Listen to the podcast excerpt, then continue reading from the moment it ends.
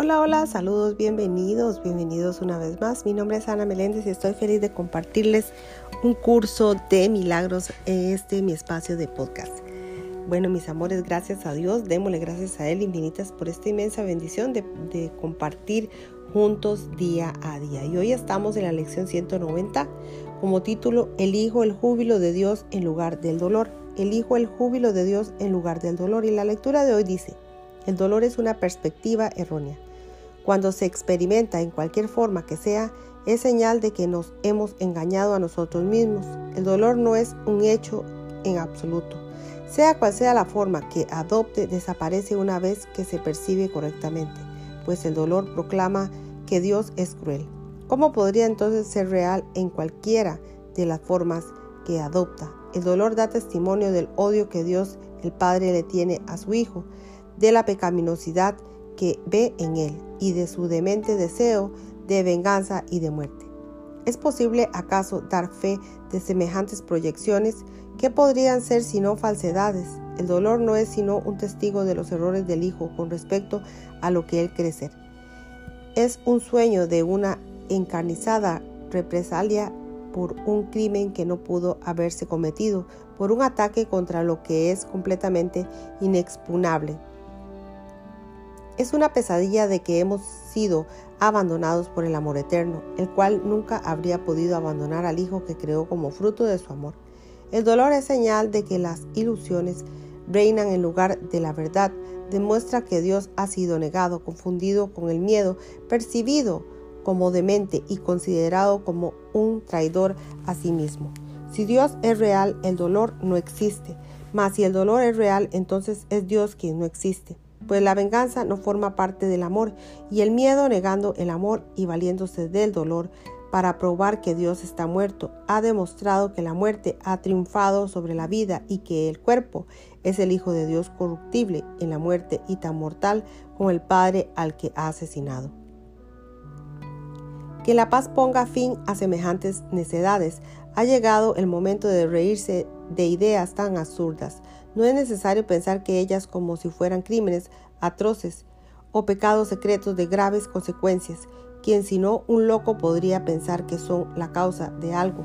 Su testigo del dolor es tan demente como ellas y no debe tener más miedo de él que de las dementes ilusiones a las que ampara y que trata de demostrar que tienen que seguir siendo necesariamente verdaderas. Son únicamente tus pensamientos los que te causan dolor. Nada externo a tu mente podría herirte o hacerte daño en modo alguno. No hay causa más allá de ti mismo que pueda abatirse sobre ti y oprimirte. Nadie excepto tú mismo puede afectarte. No hay nada en el mundo capaz de hacerte enfermar, de entristecerte o de debilitarte. Eres tú el que tiene el poder de dominar todas las cosas que ves reconociendo simplemente lo que eres. Conforme percibas su inocuidad, ellas aceptarán como suyo tu santa voluntad y lo que antes inspiraba miedo se convierte ahora en una fuente de inocencia y santidad. Santo hermano mío, piensa en esto por un momento. El mundo que ves no hace nada, no tiene efectos, no es otra cosa que la representación de tus pensamientos y será completamente distinto cuando elijas cambiar de parecer y decías que lo que realmente deseas es el júbilo de Dios tu ser se alza radiante en este santo júbilo, inalterado e inalterable, por siempre y para siempre. Le negarías a un pequeño rincón de tu mente tu propia herencia, conservándolo como hospital para el dolor, como un lugar enfermizo a donde todo el ser vivo tiene que venir finalmente a morir. Tal vez parezca que el mundo te causa dolor, sin embargo, al no tener causa, no tiene el poder de ser causa de nada. Ser un efecto no puede producir efectos. Al ser una ilusión es lo que tú deseas que sea. Tus vanos deseos constituyen sus pesares. Tus extraños anhelos dan lugar a sus sueños de maldad.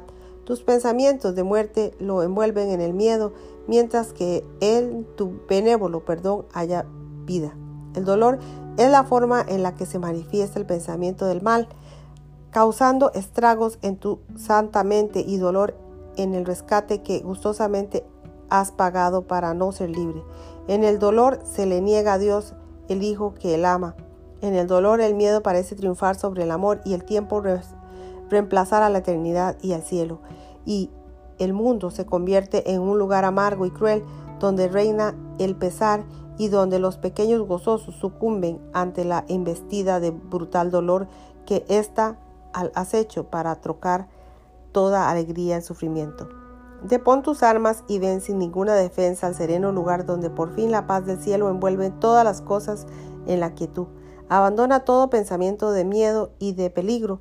No permitas que el ataque entre contigo. Depón la cruel espada del juicio que esgrimes contra tu propio cuello y deja a un lado las devastadoras acometidas con las que procuras ocultar tu santidad.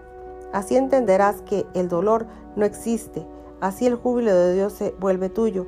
Este es el día en que te des o que te es dado comprender plenamente la lección que encierra dentro de sí todo el poder de la salvación.